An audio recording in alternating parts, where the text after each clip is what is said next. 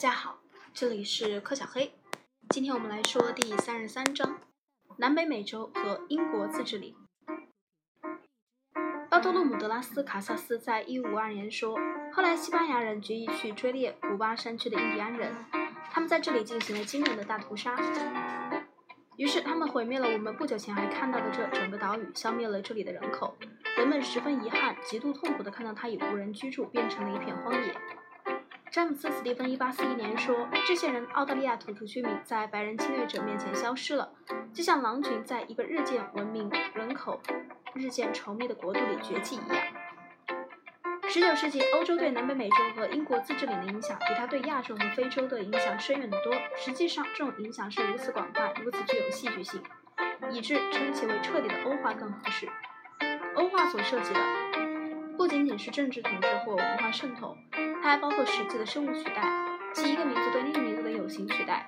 这种情况曾发生于西半球和南太平洋中人烟较稀少的地区，人口稀疏的土著居民或是被消灭，或是被赶走。千百万欧洲移民蜂拥而入，占据了土著居民的领土。欧洲人给土著居民带来他们的政治制度、谋生方法和文化传统。随海外地区种族上的欧化而来的，必然是政治、经济和文化上的欧化。第一节。种族上的欧化，欧洲之所以能提供如此多的移民，千百万人之所以愿意离开他们祖先的家园，到遥远的大陆去冒各种尚不知晓的危险，其原因在第二十六章第七节已做了说明。一七六三年就已存在了狭长的带状欧洲殖民地，一九一四年时已扩大到覆盖整块整块的大陆，包括澳大利亚和新西兰这两个地方，早些时候还无人去过。表三十三点一，南北美洲的种族分位百万。一八三五年，白人，北美洲十三点八；一九三五年，一百二十四点三；中美洲一点九；一九三五年六点九，刚刚是一八三五年的数据，一点九；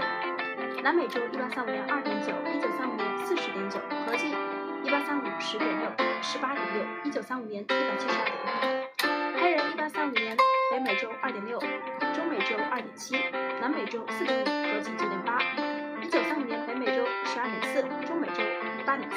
南美洲十八点七，合计三十九点五。印第安人一九三五年在北美洲一点八，中美洲二十一点四，南美洲二十九点二，合计五十二点四。这里的单位是百万。欧洲移民绝大多数去了南北美洲，这是自然的，因为欧洲最早的殖民地就建在南北美洲，而且这两块大陆还提供了尤为丰富的自然资源和极多的经济机会。不过，自欧洲最早的殖民地出现在中美洲和南美洲以后，令人吃惊的是。这些移民中有为数极多的人定居北美洲，移民美国。一九零零年前后，在纽约伊利斯岛上的意大利移民，这些来自意大利南部的侵略者，因为刚刚来到一个新地方时，脸上显出了焦虑和希望。到一千九百年时，意大利向西半球的移民比欧洲其他任何国家的都多。西班牙和葡萄牙殖民地与英国殖民地截然不同的特点，揭示了人们更多移民北美洲的原因。西班牙人和葡萄牙人殖民于印第安人人口较稠密的地区，对欧洲人入侵之前的美洲印第安人人数各种估计大相径庭，一致的认为印第安人集中在所谓的拉丁美洲，土著民族提供了所需全部劳动，欧洲移居者不再需要从事劳动。前往西班牙和葡萄牙美洲殖民地的移民大多是士兵、牧师、政府官员和少数必须工匠。相反，格兰德和以北的印第安人比较稀少，不能提供劳力资源。大西洋沿岸的英国人和圣劳伦斯两岸。的法国人，无论是砍伐森林、耕作以开垦的土地，还是沿海水域捕鱼，都得自己去干。北美洲需要所能得到的所有移移居者，应属北美殖民地向所有种族、各种语言、不同信仰的移民开放。一八三五年时，中美洲和南美洲仅有四百八十万欧洲移居者，而北美洲却有一千三百八十万。十九世纪后半叶，欧洲移民不断增加，一千九百至一九一零年间达到顶峰，十年中每年今后一百万人迁移。这一前所有的人涌涌进了每一块大陆，结果尽管北美仍是接受移民的主要地区，但这时的澳大利亚、南非和南美也为相当多的欧洲人所拓居、踏居。数百万人移居美洲导致的结果是，数百万美洲印第安土著居民被取代。这种取代的氛围之广，直到今天才被人们认识到。今天，人口学家和历史学家发现，人们长期以来的假设，即美洲大陆大部分地区无人居住，有利于其他大陆的殖民，是何等的荒谬！最新研究表明，一千五百年前后，新疆大陆人口密度大体差不多，中国约有一亿人，地中海地区六千万至七千万人，南美美洲大约八千万人。在黑死病和其他欧亚大陆流行病未流行前，当哥伦布到达南北美洲时，这里绝不是无人居住。一四九二年，在现在美国所在地区生活的美洲印第安人估计有五百万人，来到一八零九年时已下降到六十万。有些人的死亡是因为暴力和过度劳动，但主要原因是移民移民们无意中将欧亚大陆的疾病和非洲的疾病一起带入美洲大陆。科学家已收集了些这些疾病的名单，他们对于这些脆弱的美国印第安人来说是致命的。就像十四世纪的黑死病，黑死病对于欧洲人来说的那样，这份名单列出了一连串令人恐惧的疾病，他们应对人类历史上最具毁灭性的灾难负主要责任，尽管不是负全部责任。这份名单包括天花、麻疹、白喉沙眼、白日咳、水痘、黑死病、疟疾、伤寒症、霍乱、黄黄热病、登革病、猩红热、阿米巴痢疾、流感以及各种肺结核。天花。由于对这种欧洲疾病缺乏生物抵抗力，天花在美洲土著人中引起了巨大的灾难。这幅阿兹特克人的画描绘的是1520年在特洛奇蒂来的天花流行中感染天花的阿兹特克人。历史学家估计，墨西哥中部的居民患病死去的人一年中高达百分之四十。这场大灾难削弱了阿兹特克人抵抗西班牙人入侵他们领土的能力。也许有人会问，为什么原先也是从欧亚大陆移民来的美洲印第安人在到达南美美洲之后，对那些疾病却没有免疫力呢？有的解释是在远古时代早期的移民仍处于食物采集阶段，那时那些疾病没有出现，尚未出现。他们从西伯利亚来的，那里人口稀少，天气寒冷，不利于那些流行病的传播。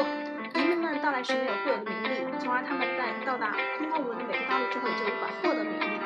因此，当欧洲人到达美洲时，面对欧洲人从欧洲本土带来的疾病和他们的非洲奴隶从非洲带来的疾病，印第安人就遭到了种族灭绝式的攻击。就移民的具体来源来源来说，巴黎美洲各国的移民如人们所预料那样，主要来自伊比利亚半岛。19世纪后期有大批移民来自意大利和德国。1890年以前，北美洲的绝大多数移民来自西北欧。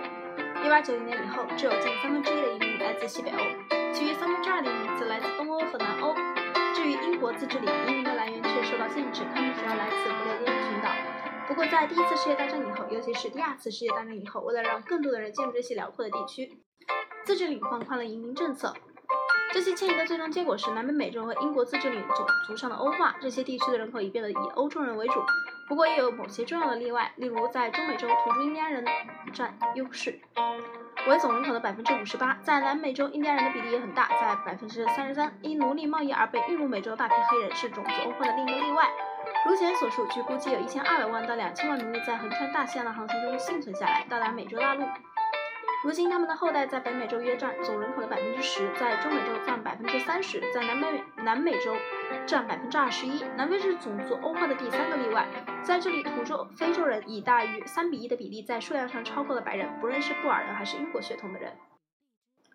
最后，19世纪发展起来的欧洲热带医学学派降低了欧洲人热带地区的死亡率，促进了海外的种族欧化。这些学派将其工作放在罗伯特·科赫、路易·巴斯德和其他微生物学家的研究上，也放在对热带地区军人健康负责的军医的观察上。经过反复实验，他们发现了为部队提供洁净的水、有利于健康的地方污物和使用蚊帐防止热带昆虫的重要性。美国人在古巴和巴拿马首先使用了这些方法，成功的控制了疟疾和黄热病的泛滥。泛滥。下一节我们会讲到第二节政治上的欧化，这里是第三十三章南美美洲和英国自治领，全球通史从史前史到二十一世纪，我们下次见。